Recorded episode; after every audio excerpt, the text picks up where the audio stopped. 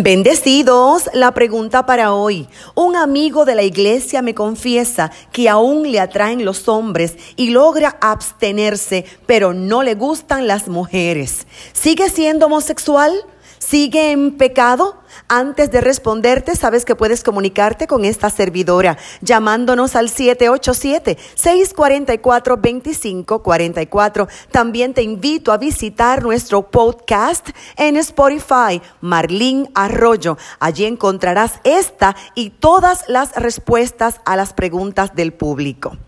La ley de Cristo juzga mucho más que la consumación física del pecado juzga el pecado en el corazón. El apóstol Pablo dijo, no estoy libre de la ley de Dios, sino comprometido con la ley de Cristo. Primera de Corintios 9:21. Jesús dijo que debemos amar al Señor con todo el corazón, con todo el entendimiento, alma y fuerzas. Marcos 12:30. Y si lo amamos, le obedecemos. Juan 14:15. De manera que si le atraen los hombres, hay presencia de homosexualidad sexualismo y esto es presencia de pecado en su corazón, aunque confiese que está en abstinencia. Esto es ayuno de consumación de pecado, pero no es libertad. Y el sacrificio de Jesús no es para que vivamos en abstinencia, sino en completa libertad. Cita Gálatas capítulo 5 verso 1.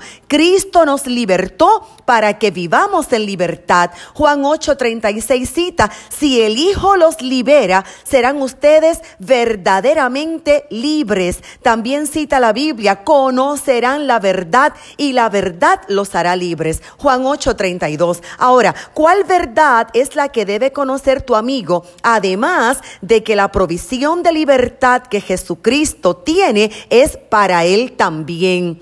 La verdad que debe conocer es que en él hay iniquidad. Iniquidad se define literalmente como lo torcido. Es lo que la Biblia expone como el organismo del pecado. Está en el cuerpo espiritual del hombre y afecta sus pensamientos, sus emociones y aún la salud de su cuerpo. La iniquidad se engendra en el espíritu, afecta el alma y el cuerpo. Es por medio de esta iniquidad que el maligno trabaja el corazón de los hombres y planta en ellos deseos pecaminosos y perversos y así surge la concupiscencia.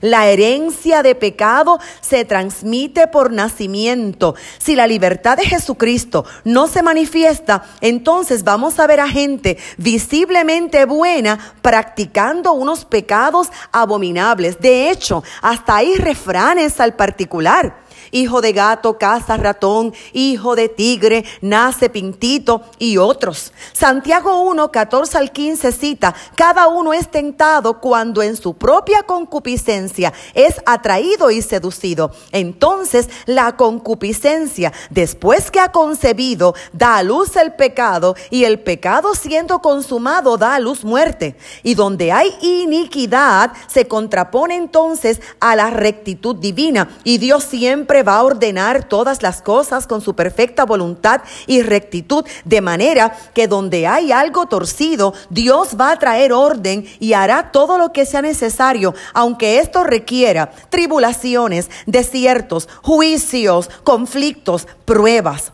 Éxodo 25 cita, porque yo soy Jehová tu Dios que visito la iniquidad de los padres sobre los hijos, hasta la tercera y cuarta generación de los que me aborrecen. Pero Isaías 53, 4, 5 revela que Jesús llevó nuestras enfermedades, sufrió nuestros dolores, fue herido por nuestras rebeliones, molido por nuestras iniquidades. Así que enséñele a su amigo a ser libre, libre de toda iniquidad. Y para esto hay que que reconocerla, hay que confesarla, hay que pedir perdón a Dios no solo por él, sino por toda su familia. Hay que ser específico en la oración, como lo hizo Job, que oró así. ¿Cuántas iniquidades y pecados tengo yo? Hazme conocer Job 13, 23 o como David que oró así en el Salmo 51, borra mis iniquidades. Cita el Salmo 103, 3, el que perdona todas tus iniquidades. Ese es el Dios